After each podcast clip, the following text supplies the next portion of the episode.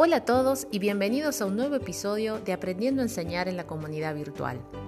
En este tiempo de, encuentros virtuales, en el que volvimos a pensar el sentido de la educación, las decisiones didácticas respecto de las actividades, los recursos, la evaluación, volvimos a pensar en los sujetos pedagógicos en el marco de las políticas educativas, todo esto en un marco de pandemia, hoy nos animamos a más.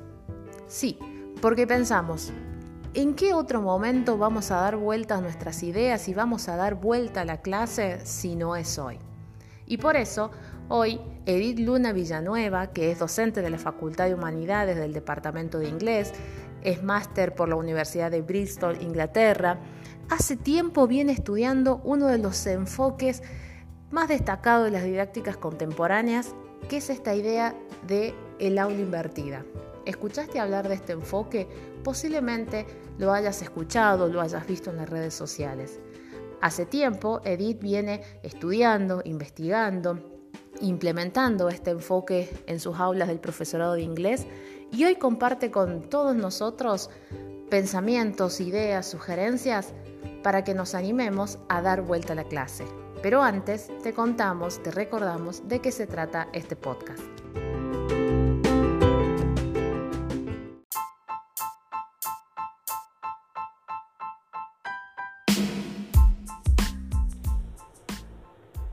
Esta es la serie de podcast de Aprendiendo a enseñar en la comunidad virtual. Somos docentes e investigadores de la Universidad Nacional de Catamarca y del Centro de Investigación y Transferencia Sitka CONICET. Hace tiempo venimos estudiando los procesos de inclusión digital, las intervenciones didácticas mediadas por tecnología y la pedagogía del nivel superior. Creamos este punto de encuentro como una comunidad de práctica en la que podemos reflexionar, aprender y compartir modos de enseñar en la virtualidad en los distintos niveles del sistema educativo. Soy Griselda Díaz y junto a José Yuni, Tania Romero y Celeste Sánchez Escalantes hacemos Aprendiendo a enseñar en la comunidad virtual.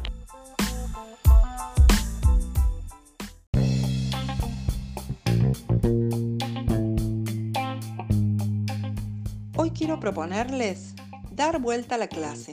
Sí, así como suena.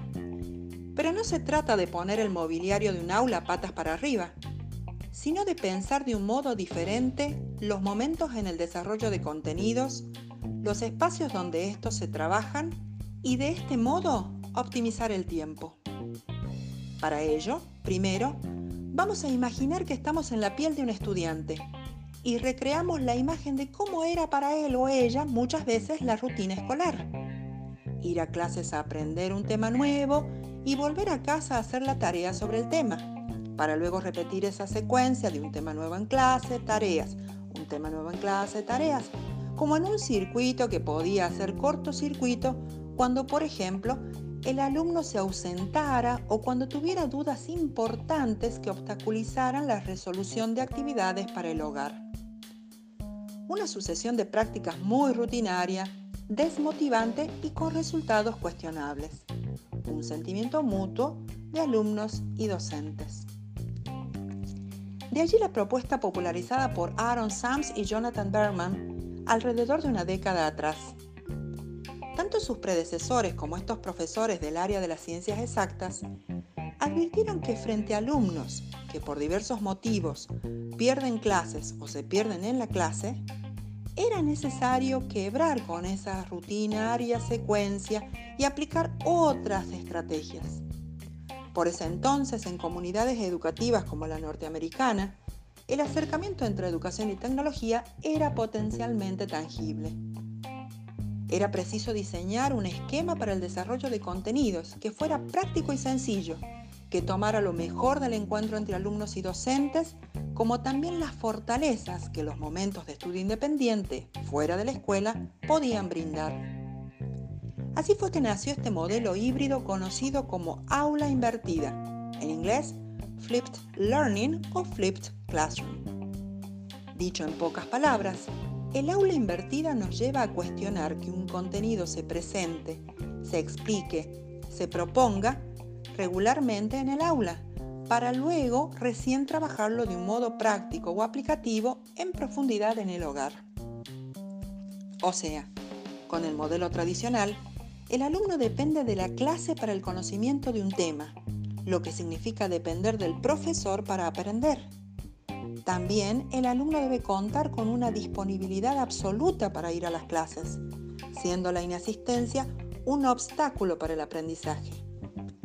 Asimismo, y respecto de las actividades escolares para el hogar, él tendría que saber cómo resolver cualquier situación que se le presentara al realizar sus tareas, ya que aunque necesite del docente, éste no estaría allí, en el hogar de cada alumno o en el momento en que cada alumno decidiera hacer los deberes. Si a esto le sumamos que la presentación de los contenidos de modo presencial en el aula no siempre tiene los resultados deseados y de repente más tiempo debe asignarse a la introducción de un tema y que en un mismo tiempo real compartido no es posible atender necesidades individuales de aprendizaje de los estudiantes, nos encontramos con un problema que necesita nuestra consideración. La propuesta de inversión del aula, o mejor dicho, de la clase, consiste en hacer en el hogar lo que hacíamos en la escuela y hacer en la escuela lo que hacíamos en casa. Es decir, que no tendríamos que esperar para comenzar a tratar un contenido a que usted se vea con sus alumnos, lo que en condiciones de normalidad sería en el aula, sino que anticipará ese contenido de tal manera que los alumnos puedan explorarlos por sí mismos en sus casas significa enviar capítulos y capítulos de libros para leer o aventurarlos a navegar por Internet para investigar, aunque estas actividades no están del todo descartadas, en tanto que se contextualicen e integren una secuencia gradual que oriente hacia una mayor autonomía en el aprendizaje. El no esperar hasta el encuentro presencial sugiere como estrategia sencilla la grabación de la clase en video o simplemente en audio grabación que oscilará entre los 5 minutos y los 30, dependiendo de la edad y el nivel escolar en el que se encuentre su auditorio. Una vez presentado el tema, acompáñelo con actividades que ayuden a la comprensión, la asociación de contenidos, la visión y la escucha crítica. No olvide dar consignas simples y claras, ya que usted no estará presente para parafrasearlas de ser necesario. Muy probablemente tendrá que pensar en una plataforma o un canal de comunicación que le permita acercar este material a sus alumnos. Afortunadamente, en estos tiempos de excepcionalidad, contar con esto se ha transformado de una necesidad o un mandato a un hecho. Usted decide si usar un grupo de WhatsApp, de Facebook, Edmodo, un aula de Google Classroom o de Moodle o una del campus de la institución donde se desempeña. Puede también adoptar un muro digital como el de Padlet para compartir el material y fomentar la interacción al mismo tiempo.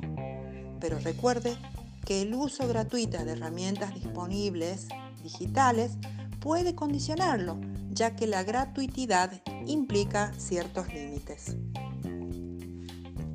Habiendo anticipado el contenido de tal manera que le permita a cada alumno manejar sus tiempos, sus modos, sus pausas, sus ritmos, podrá usted pensar en una clase presencial donde los alumnos no necesiten de tanta explicación como antes por parte del profesor, donde el tema se pueda tratar de otra manera, puesto que ellos y usted ya lo conocen. Esto no significará que vayan a dar lección apenas se encuentren, sino que usted contará con alumnos que saben en mayor o menor medida de qué estamos hablando. El beneficio de una clase con un bagaje común redundará en mayor tiempo para la aplicación práctica de este contenido, para la comprobación, la profundización, la producción. Al encontrarse con sus alumnos en la clase, ellos dispondrán de más tiempo para resolver problemas, para producir, para aplicar, para probar y reformular y trabajarán de forma colaborativa con la guía del docente en tiempo real. Serán ellos los protagonistas de su aprendizaje y podrá usted atender mejor a la diversidad.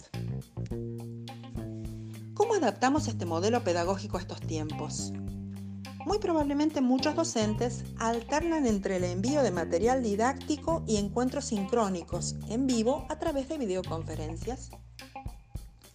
Si este es su caso, aproveche el material que envía en primera instancia para anticipar el contenido, para orientar a los alumnos hacia el conocimiento del tema. Sugiérales actividades sencillas que les permitan a ellos también comprobar la, la comprensión de lo que ven, escuchan, leen. Que sea ese el momento en que el alumno pueda familiarizarse con términos, hechos, temáticas, que pueda captar conceptos principales. Para presentar el tema, prefiere el video antes que un PDF. Intente algo sencillo, filmarse a usted mismo dando clases con un pizarrón o explore un poco más los recursos tecnodigitales disponibles. Utilice las herramientas para presentaciones, tanto las populares como el PowerPoint o su versión, entre comillas, en línea, Google Slides, o láncese a la conquista del ciberespacio, realizando presentaciones dinámicas con Prezi, Powtoon y Maze. Si prefiere los clásicos, transforme su PowerPoint en un video si considera que algunos videos disponibles en YouTube, por ejemplo, desarrollan la temática como usted lo haría y aún no se siente listo usted para la pantalla chica, no hay problema.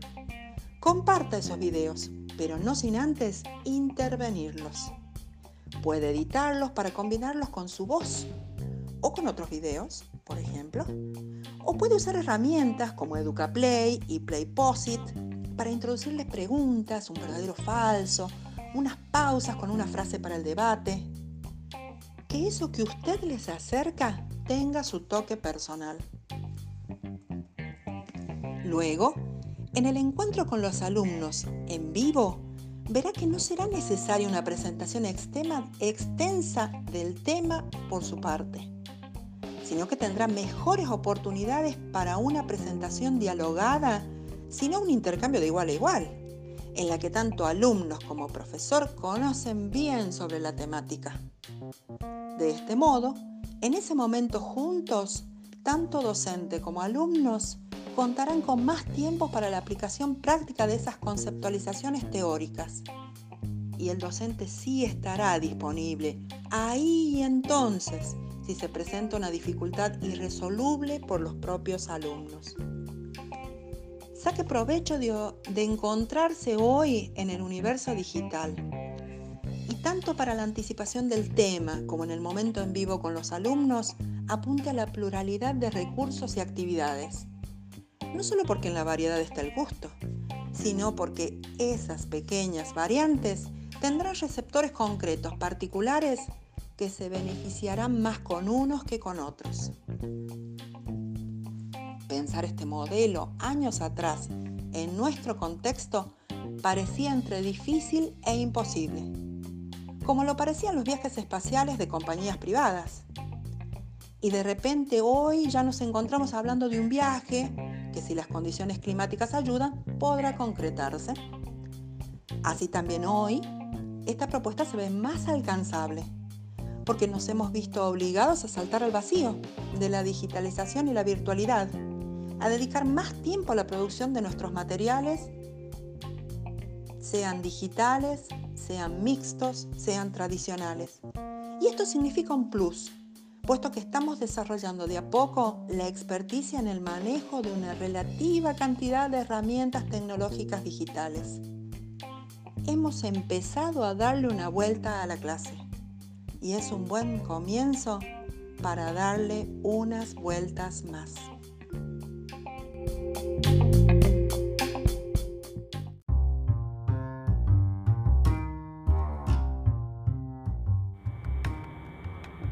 Si querés saber más de aprender y enseñar en la comunidad virtual, pronto tendremos disponible un sitio web donde compartiremos producciones, recomendaciones y experiencias.